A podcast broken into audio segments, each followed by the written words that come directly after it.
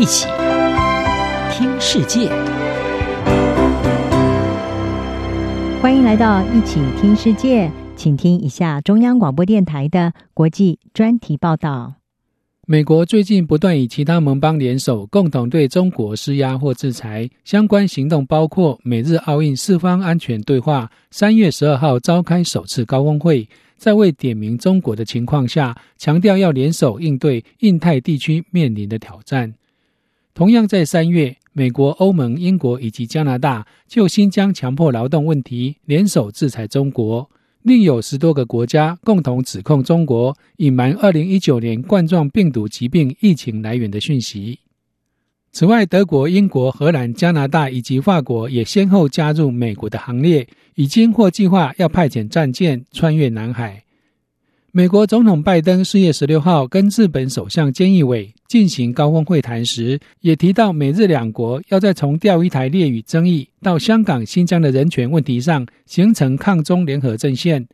两位领导人还特别提到台海和平与稳定的重要性。而在同样的关切下，华府也希望跟盟邦一致行动，以决定是否参加二零二二年的北京冬季奥运。路透社引述外交官员跟分析家指出，美国联合各国抗中，显示拜登政府面对势力不断壮大、对全球事务更有主张的中国感到忧心。美国跟盟邦的这些联合行动，令中国心生警戒。在三月美中外交高层烟消弥漫的会谈之后。中国加快拉帮结派的脚步，除了拉拢同遭美国制裁的俄罗斯、伊朗跟北韩等独裁伙伴国之外，还扩及经济上依赖中国的区域国家。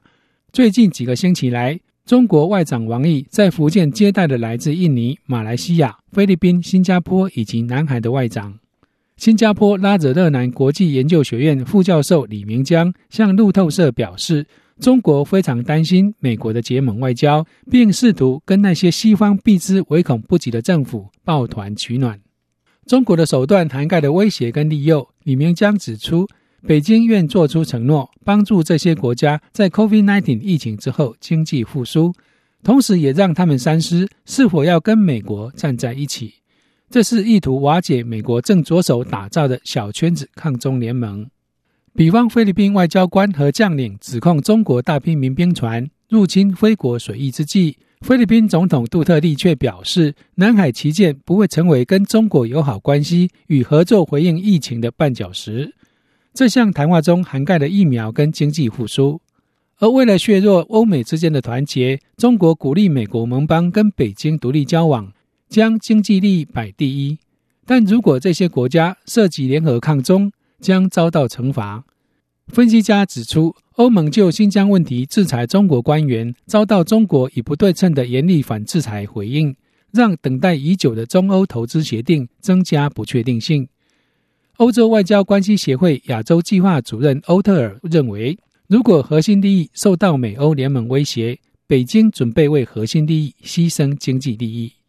美中两国对抗朝向集团化发展的趋势，令人担心可能引爆另一场冷战。不过，宁波诺丁汉大学国际研究副教授史密斯向南华早报表示，目前的美中关系跟冷战时期美苏两大超强之间的关系大异其趣。中国要成为如同美国等级的强权，还有数十年的差距。由一些较小国家结盟组成的中国集团，显然尚无具体进展。美中贸易关系尽管受挫，但依然相互依存，并非老死不相往来。史密斯指出，中国越来越好战，确实令人担心。中国在新疆、香港、南海的许多作为，固然值得国际做出强势回应。不过，史密斯提醒，如果将企图改变现有秩序、正寻求影响力的中国设想为一个已然存在的威胁，可能催生足以引爆一场冷战的政策。前美国驻中国大使包可士十九号在海南博鳌论坛视讯会议中，呼吁华府跟北京应对彼此的相互批评按下暂停键，并采取更多行动展现善意和尊重，以重建两国关系。分析家都认为，目前一个比较良性的发展是，美中两国可以为共同对抗气候变迁而放下歧见。美国总统气候问题特使凯瑞四月中旬访问中国，而习近平也出席二十二号拜登主办的全球领袖视讯气候峰会，不但首度跟拜登同框会谈，并共同就减碳目标重新做出承诺。英文线上时事杂志《外交家》主编夏书指出，美中领导人的这些承诺受到欢迎，令人寄予希望，美中两国关系未来将出现更多进展。以上专题是由央广编译黄启麟撰稿播报，谢谢收听。